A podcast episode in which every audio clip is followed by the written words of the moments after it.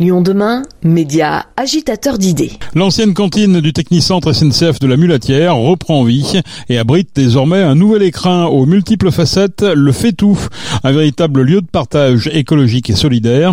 Créé par Singa et Belbouffe, ce tiers-lieu est ouvert à toutes et à tous et abrite un restaurant à prix doux, une cuisine d'application, également des espaces privatisables pour les entreprises. Bref, un lieu où solidarité et justice alimentaire cohabitent.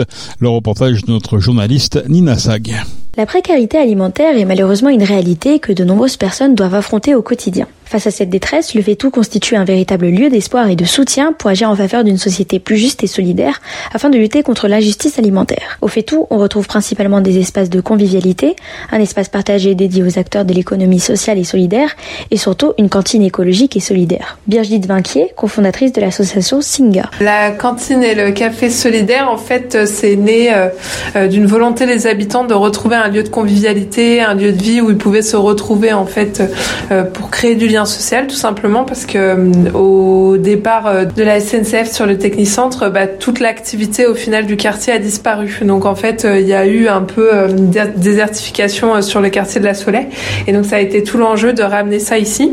Et donc l'idée du restaurant, c'est vraiment de déployer une proposition de valeur qui permette d'un côté d'accéder à une cuisine végétarienne, locale, en circuit court euh, pour euh, accéder à une alimentation saine et puis euh, surtout de présenter une alternative en fait pour le mieux manger. Et puis de l'autre côté, d'avoir plutôt un volet accompagnement à, l'insertion professionnelle ou en tout cas la montée en compétences, la reprise de confiance en soi via un volet tremplin qui se traduit par les midis du coup un accompagnement d'un public éloigné de l'emploi ou en situation de précarité qui aurait envie de découvrir les métiers de la restauration et du service.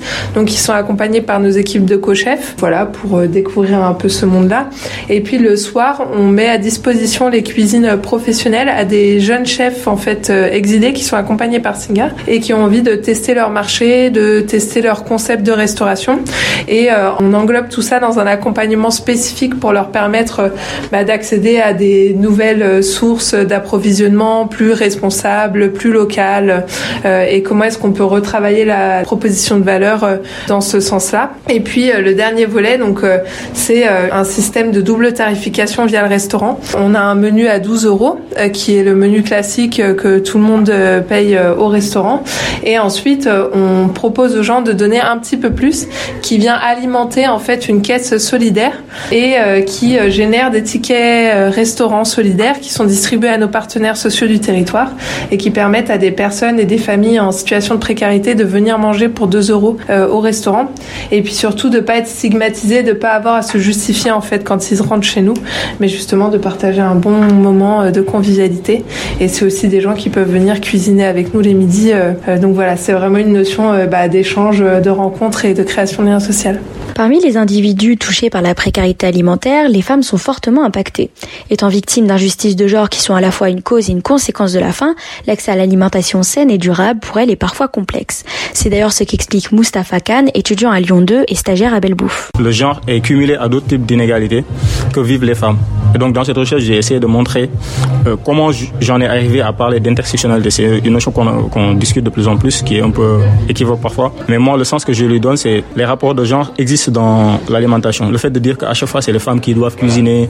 On voit que d'après une étude, c'est 77 minutes par jour que les femmes passent à la cuisine, alors que les hommes ne passent que un quart d'heure, par exemple, dans la cuisine. Donc ça, c'est des représentations qui sont dans la conscience collective, dans tout un chacun, par rapport à l'alimentation et au genre. Et donc moi, je suis parti de, des, inégalités liées au genre pour intersectionner, pour euh, croiser ça avec d'autres types d'inégalités en fait, qui sont des inégalités qui peuvent être de race, euh, liées à des personnes qui viennent de la migration, qui viennent dans le territoire nouvellement arrivé, qui n'ont pas assez de possibilités.